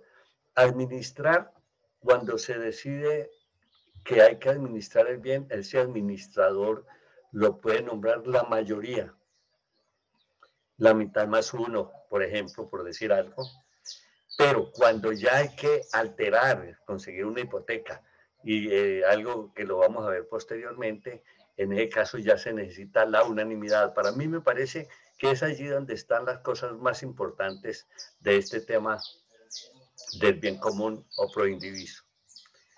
¿En qué consiste la administración? Estamos hablando de la administración, ya se nombró un administrador con, por común acuerdo y se van a tomar decisiones por mayoría. No se necesita unanimidad para administrar. La administración del bien común se refiere al aprovechamiento o disfrute de la cosa común y tiene carácter transitorio. Sí, esto no es permanente. Entonces, administrarlo ya es el aprovechamiento o disfrute y habrá alguien encargado de llevar adelante este proyecto.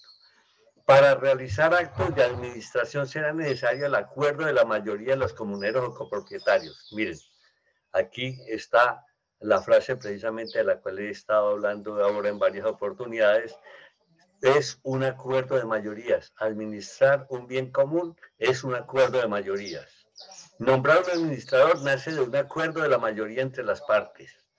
De no lograrlo, será preciso acudir al juez para que acuerde lo procedente, incluso nombrar un administrador, o si el acuerdo mayoritario es gravemente perjudicial a los intereses de la cosa común. Entonces, observen, se nombra el administrador por mayoría, pero no se logró. Va a haber que ir a un juez para que se acuerde qué se hace en ese momento, que se decide entre esas cinco o seis personas eh, para que ese bien pueda ser administrado. Incluso nombrar un administrador. Ese juez en esa circunstancia puede nombrar un administrador, pero puede suceder, como lo dice la última frase, si el acuerdo mayoritario, una mayoría, pero es perjudicial a los intereses de la cosa en común, también lo puede denunciar ante el juez, porque se hizo la mayoría, pero eso está perjudicando. Esos dos que quedaron en minoría denuncian que ese nombramiento de ese administrador o esa decisión no es la que interesa al manejo del bien común. Seguimos.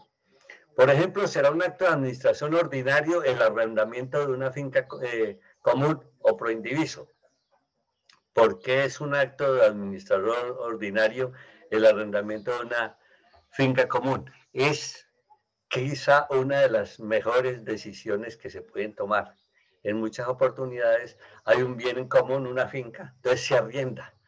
Una persona externa, un tercero, o puede ser un mismo eh, copropietario de ese bien común, puede entrar a arrendarlo, hacer un contrato de arrendamiento con todas las cláusulas en la cual se indique a quién, en dónde se consignan los recursos, cómo es el manejo, cuáles son las responsabilidades y qué debe hacerse en cada una de las circunstancias. Son bastante detallados estos contratos de administración de un bien pro indiviso. ¿Qué otra circunstancia? La administración, el propietario que pretenda arrendar la finca común tendrá que contar con el consentimiento de la mayoría de los comuneros. Ya dijimos que eh, administrar o nombrar un administrador o arrendarlo requiere de un 50% o más de los votos o el acuerdo entre las partes. Siguiendo el ejemplo anterior, si son cuatro hermanos, si un hermano quiere arrendar la finca de cultivo, será suficiente el consentimiento de dos de ellos, aunque el cuarto hermano se oponga uno más dos, igual tres. Solo queda uno que es, por lo tanto, minoría. Como hubo mayoría eh, y nombraron o arrendaron, por decir, la finca, no hay problema de ninguna clase. Queda claro ante la ley en, en caso de que el de la minoría quede ofendido, sí ya es problema de él, pero se tomó una decisión en derecho. Veamos que hasta ahí hemos tratado el tema de administración. Entonces he dicho que los bienes comunes se administran y estas son unas circunstancias que se han comentado, pero puede suceder que haya una alteración y vamos a ver qué es eso. ¿Qué es y en qué consiste la modificación, disposición o alteración del bien o de la cosa común o del proindiviso? Para lo cual se necesita unanimidad. Entonces, siempre hablamos de dos términos, mayoría o unanimidad. Unanimidad es la obligación de que todos estén de acuerdo. Mayoría es eh, el concepto de la mitad más uno, por decir alguna, por dar alguna definición. Quiero decir que ninguno de los condueños puede, fíjense que se dice condueños, copropietarios, dueños del bien común, puede sin consentimiento de los demás hacer modificaciones a la cosa común, aunque de ellas pudiera resultar ventajas para los otros. tengo, tenemos una casa en proindiviso, entonces el acuerdo de los siete hermanos o siete familiares, eh, ya está hecho. Y uno decide cambiar eh, una habitación, aumentar un piso a la, a la casa. Pues señor, no puede hacerlo si no hay una aprobación de todos, aunque sea muy bueno, muy necesario y que tenga la plata y tenga los recursos, si no están todos de acuerdo, no lo puede hacer. Para llevar a cabo estas alteraciones, modificaciones o disposiciones se exige la unanimidad. El mayor problema práctico que se plantea es saber cuándo un acto es de mera administración, para lo cual basta la mayoría, ya lo hemos dicho, lo hemos repetido en respuestas anteriores, lo hemos dicho, y cuando se produce una modificación, alteración en la cosa que exige la unanimidad de los copropietarios. Entonces, fíjense cómo hemos hecho hincapié ya. Si ustedes eh, se devuelven y, y ven las preguntas anteriores, se van a encontrar siempre esta afirmación sobre la diferencia entre la administración y la alteración o modificación. la palabra alteración es más de tipo jurídico, pero uno para facilidad de un contador o de un auditor o de un economista, la palabra modificar o disponer del bien en, en forma distinta a lo que se viene haciendo, entonces requiere unanimidad. La alteración o modificación supone transformar la esencia de la cosa con carácter definitivo e irreversible. Y colocarle un piso adicional a una casa en proindiviso es, eh, es un hecho de carácter definitivo e irreversible. Las simples transformaciones transitorias en el uso y aprovechamiento que permiten que la cosa pueda volver a su primitiva utilización se consideran actos de administración. Entonces, cuando ya estamos hablando de que hubo que cambiar un baño, eso es un acto administrativo. Que hubo que organizar en la terraza, colocarle unos adoquines para evitar la lluvia, eso es. Que hubo que colocar unas rejas, eso ya son eh, actos administrativos y no eh, alteraciones o modificaciones. Veamos qué más. Para efectuar actos de alteración o disposición será preciso el acuerdo unánime de todos los copropietarios comuneros, aunque sea beneficioso para la comunidad. En cualquier forma, quiera o no quiera, tiene que ser la mayoría si hay alteración o disposición del bien. Eh, pero debemos distinguir entre alteración material, como puede ser una obra de mejora, ya lo hemos visto. Pero hay una alteración jurídica, como la venta de la cosa común o la constitución de una servidumbre o bien de una hipoteca. Entonces, simplemente aquí ya la están eh, distinguiendo entre los tipos de alteraciones o modificaciones. Una modificación material, como dijimos, colocar el, el segundo piso o tercer piso pero hay alteraciones jurídicas como es, vamos a vender la cosa común, ah, se va a vender, vendámosla, pero pongámonos de acuerdo todos por unanimidad. Se va a constituir una servidumbre. Entonces, en, la finca eh, va el vecino, tiene un derecho que hay que definir y ese derecho convertirlo en servidumbre. Si queda como servidumbre, eso tiene que hacerlo por, por mayoría. Ah, que hubo necesidad de hacer una hipoteca para el bien porque van a cambiar los cultivos de pasto por el de café o el de café por pasto. Entonces, y hay que conseguir una hipoteca. Ese crédito del cual se hace el eh, responsable el proindiviso o el bien común es el sobre el cual se va a pagar esa hipoteca. Entonces, también es un crédito que tiene que ser aprobado por unanimidad. Siguiendo el ejemplo dado a, una pregunta anterior, para hipotecar la finca de cultivo será preciso que los cuatro hermanos estén de acuerdo. Estamos hablando de un ejemplo que habíamos colocado en respuestas anteriores. Veamos la pregunta 26. ¿En qué consisten los derechos relativos a la defensa en juicio y reivindicación de la cosa común? Ya les hemos dicho en varias respuestas a las preguntas que hay muchas cosas jurídicas en el tema de proindiviso. Por eso no es muy común que los profesionales a los cuales le estamos hablando eh, tomen eh, el tema como importante. ¿Por qué? Porque al final le largan la responsabilidad al abogado. No quieren ellos incluirse en eso, pero es bueno entender de qué se trata y cuál es el tema. Entonces, eh, aquí decimos, cualquier copropietario podrá ejercitar acciones judiciales en beneficio de la comunidad o comparecer en juicio para defenderlas según jurisprudencia reiterada. Entonces, uno de los copropietarios o comuneros eh, que tenga eh, necesidad de hacer, ejercer una acción judicial en beneficio de todos los demás puede hacerlo ante un juez sin problema en ninguna clase y defender las acciones que él desea. ¿En qué consiste el derecho a la división de la cosa común? ¿En qué consiste el derecho a la división de la cosa común? Aquí volvemos a un ejemplo de una finca. Todo copropietario tiene derecho a pedir la división de la cosa común. Ustedes observen cómo estamos utilizando ah, el término copropietario o comunero.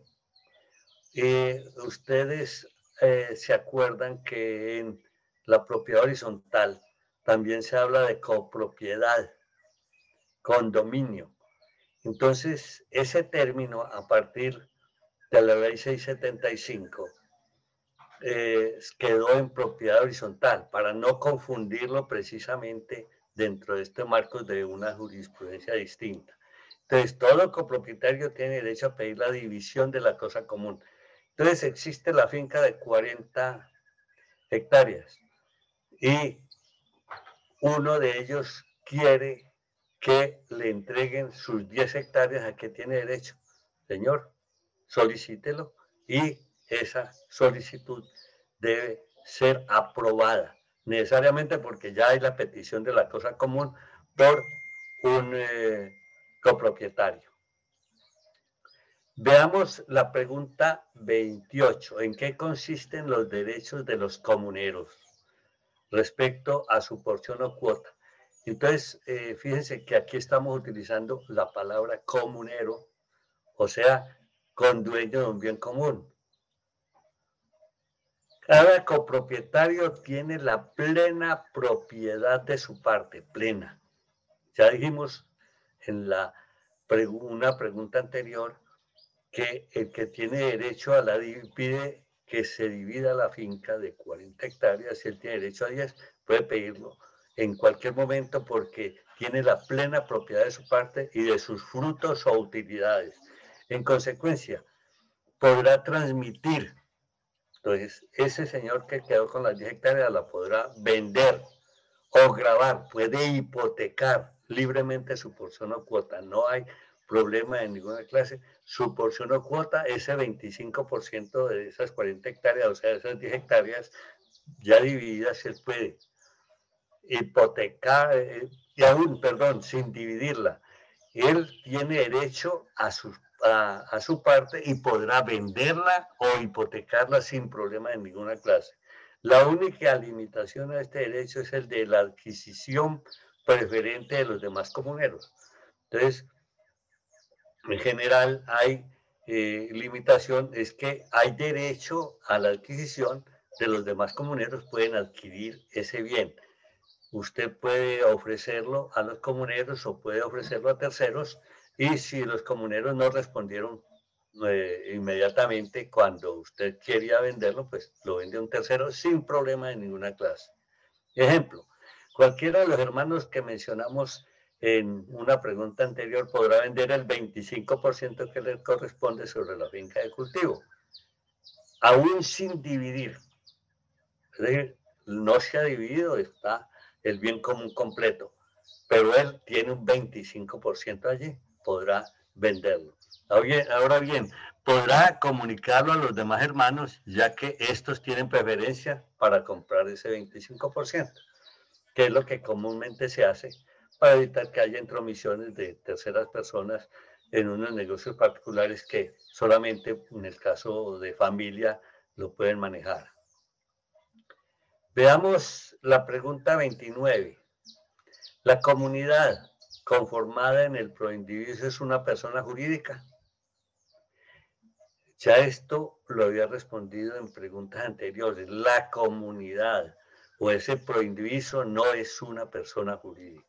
Carece de un patrimonio propio como persona jurídica, perteneciendo a los bienes en común a los comuneros. El bien pertenece a todos.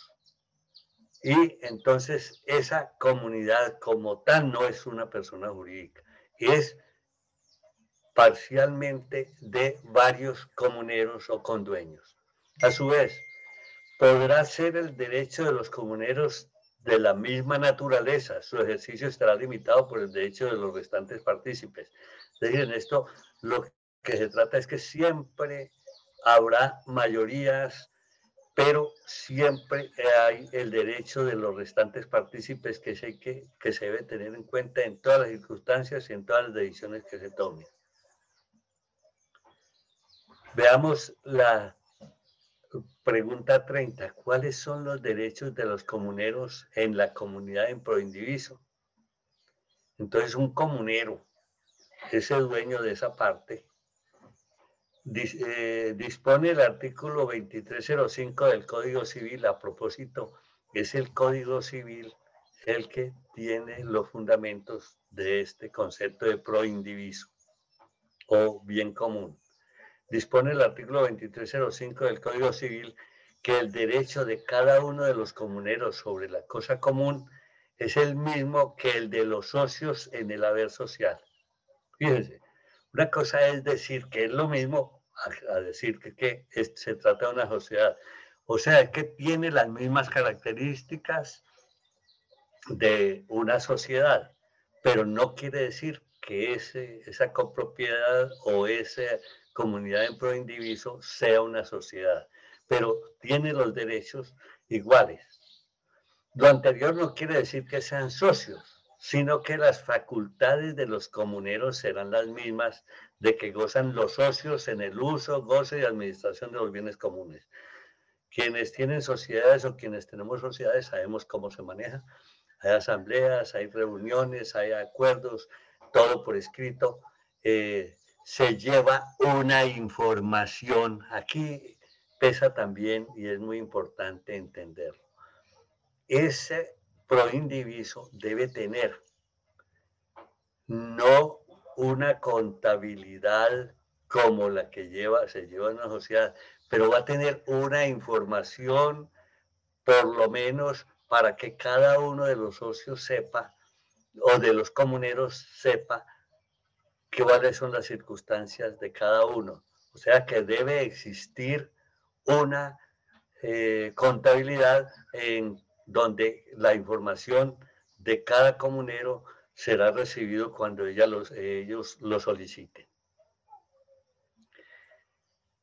Otra pregunta. ¿Tienen derecho los comuneros a oponerse a los actos de administración? Ya dijimos, que aunque la mayoría de los comuneros esté de acuerdo en realizar un determinado acto, la oposición de uno de los comuneros impide la realización de tal acto. Aunque la mayoría de los comuneros esté de acuerdo en determinado acto, la oposición de uno de los comuneros impide la realización de tal acto. La oposición debe formularse antes de que se ejecute el acto o antes de que haya producido los efectos legales. Es porque si ya produjo los efectos legales, usted ya no tiene derecho porque la decisión fue tomada en, no, en, dentro de los marcos legales, o sea, por la mayoría. Lo que tiene que hacerlo es con anticipación antes de que se tome la decisión que puede ser definitiva. Veamos la pregunta siguiente. ¿Cuál es el derecho de cada comunero en un proindiviso a servirse para su uso personal de las cosas comunes? podrá servirse con tal que las emplee según su destino ordinario y sin perjuicio de la comunidad y del justo uso de otros partícipes. Entonces hablamos de que la propiedad es un, un terreno o una casa o una, un sitio de recreo. Entonces, Veamos cuál es el derecho. Podrá servirse con tal de que lo emplee según su destino ordinario. Hay de recreo para recreación. Y sin perjuicio de la comunidad, que no perjudique a los que están en esa eh, bien común, incluidos en el bien común, y del justo uso de los otros partícipes.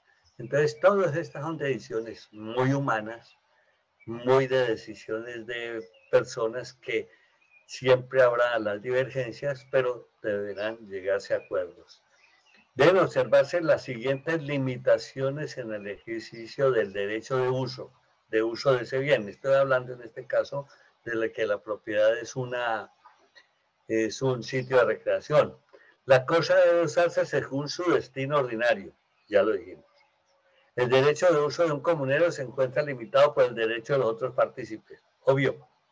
Es decir, el derecho suyo no está por encima de los demás. El uso no puede ir en perjuicio de la comunidad, no se puede dar uso que perjudique si colocaron en la cláusula que ese bien que tienen para descanso no se puede arrendar, pues no se puede arrendar, ni puede hacerlo usted. Cualquiera de los comuneros tiene el derecho a pedir que termine el goce gratuito que un comunero tenga de los bienes comunes salvo que dicho goce tenga por fundamento un título especial. Vamos a explicar. Que termine el goce gratuito es posible que en un momento determinado la decisión es que es en forma gratuita como se dio el derecho a que se ocupe el, sitio de recreación. Entonces, eh, cualquiera de los otros puede pedir que ese goce no sea gratuito, que se cambien las características del manejo o de su funcionamiento, que se arriende, en fin, esas son peticiones que se pueden hacer que ya verán si la mayoría o en forma unánime toman la decisión de hacerlo. La pregunta 33. ¿Hay derecho a obligar a los otros comuneros o propietarios de la cosa común o de ese proindiviso a que paguen también los costos y gastos o las expensas necesarias para la conservación de la cosa pro indiviso. Tengas en cuenta que las mejoras necesarias, esto es, las destinadas a la conservación de la cosa, benefician a todos los comuneros y en consecuencia deberán financiarse entre todos los comuneros. Ah, muy bien. Está el centro de recreación, se dañó la piscina. Señor, a arreglar la piscina. ¿Quién paga? Por eso pagarán todos en eh, su cuota parte que le corresponde.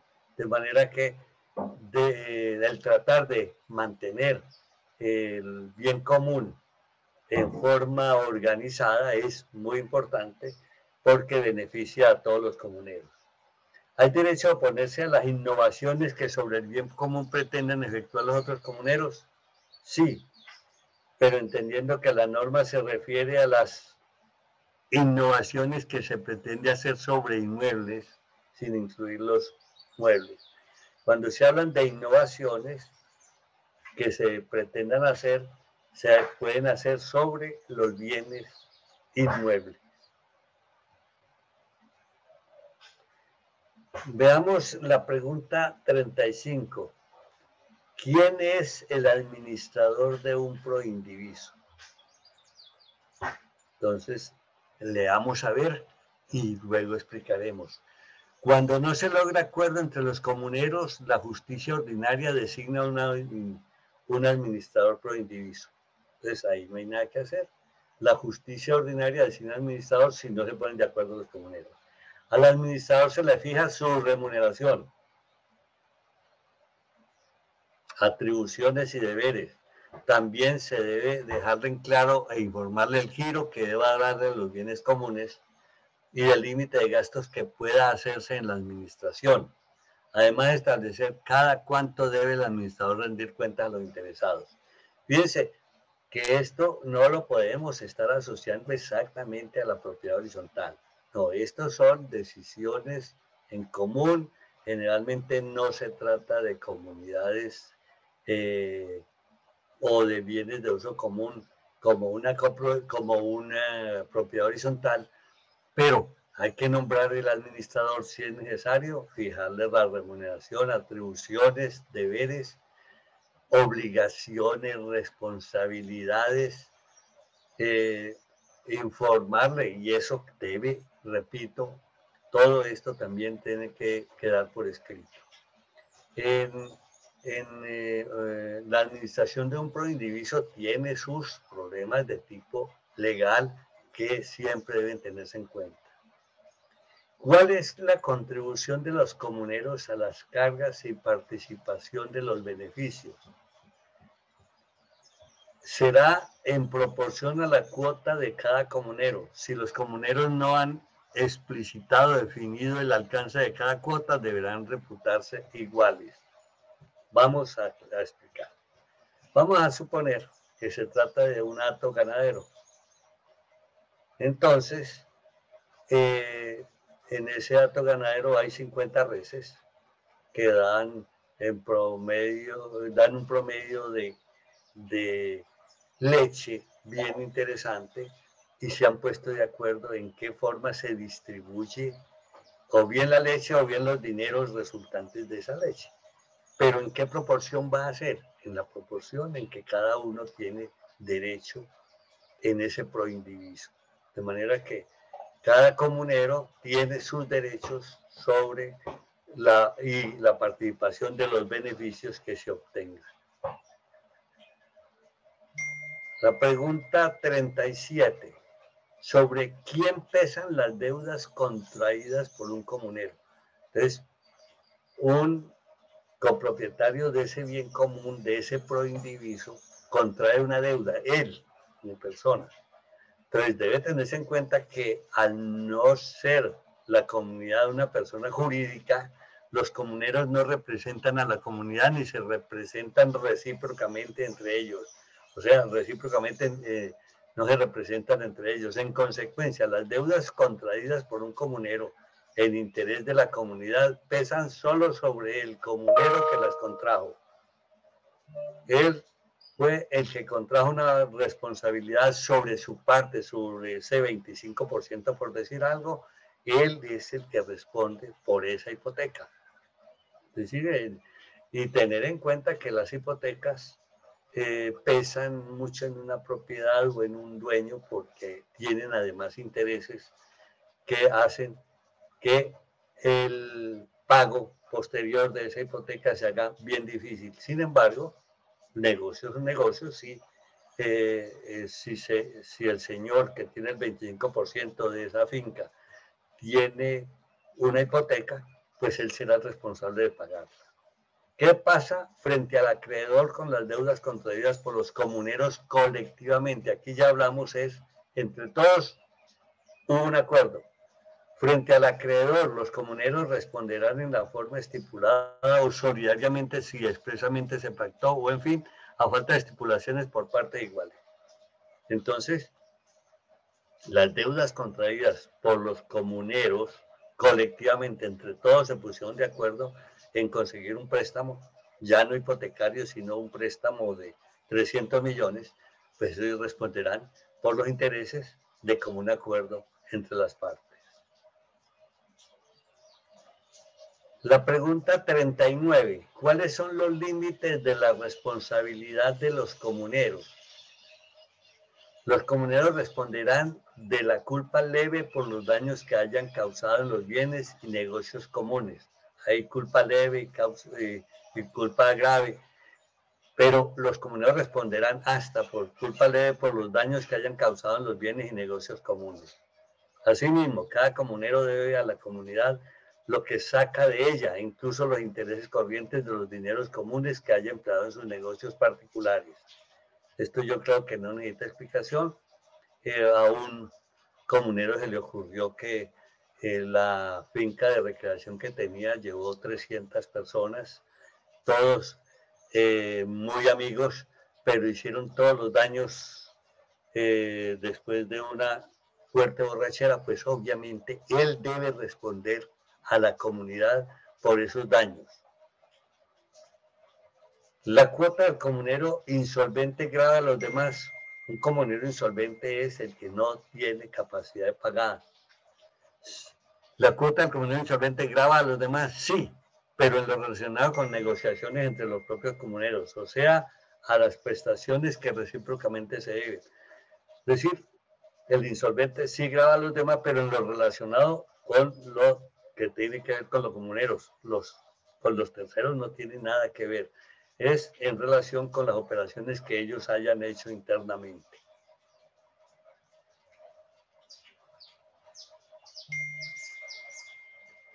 Eh, la pregunta 41, que aquí ya estamos terminando en el día de hoy. ¿Tiene derecho el comunero para enajenar su cuota? Enajenar sea vender. Sí, así depende de los artículos 18, 12 y 13, 20 del Código Civil. La enajenación puede efectuarse aún sin consentimiento de los restantes comuneros. Entonces, su cuota, ese 25% que tiene esa finca, puede venderlo de negociarlo sin el consentimiento de los restantes comuneros, lo dice el Código Civil en, en sus artículos 18, 12 y 13, 20. Otra cosa es que se hayan puesto de acuerdo y hayan dejado por escrito un documento en el que digan no puede venderse sin, sin que hayamos todos sido informados y aceptado esa venta. Pero esos son acuerdos. Pero el Código Civil dice que aún sin consentimiento de los restantes comuneros. Finalmente, veamos la pregunta 42. ¿Qué sucede con los acreedores del comunero? O sea, de ese, de ese eh, partícipe de la cosa común o de ese proindiviso. Los acreedores pueden perseguir la cuota que al comunero deudor le corresponda en esa cosa proindiviso. ¿Qué quiere decir? Perseguir. Quiere decir que si ese comunero debe 100 millones a un acreedor, ese acreedor puede caerle, podemos nosotros se utiliza mucho, caerle a ese bien y perseguirlo hasta lograr que el pago se haga. Entonces, eh, nosotros hasta aquí hemos eh, dado 42 respuestas a preguntas que nos han llegado sobre proindiviso. Repito, este tema del proindiviso es un concepto bastante jurídico pero no tan difícil de manejar. Y este tema precisamente nos interesa a los contadores, revisores, fiscales, auditores, porque se encuentra uno con circunstancias, con preguntas, con amigos, con negocios de ese estilo. Es, es muy especialmente conocido en las herencias, porque los herederos en un momento determinado que recibieron una casa o una finca, para ellos es muy difícil volverse sociedad para administrar esa finca. Entonces siguen eh, administrándolo entre ellos en pro indiviso y hacen estos acuerdos, nombran administradores, la arriendan y toman las decisiones que quieran, pero de común acuerdo. Y aquí entonces, eh, como manejamos en estas respuestas últimas, los conceptos de administración y de alteración del bien o modificación del bien. De manera que les agradezco mucho. que continuaremos con eh, preguntas sobre este tema una vez las hayamos recibido. Muchas gracias.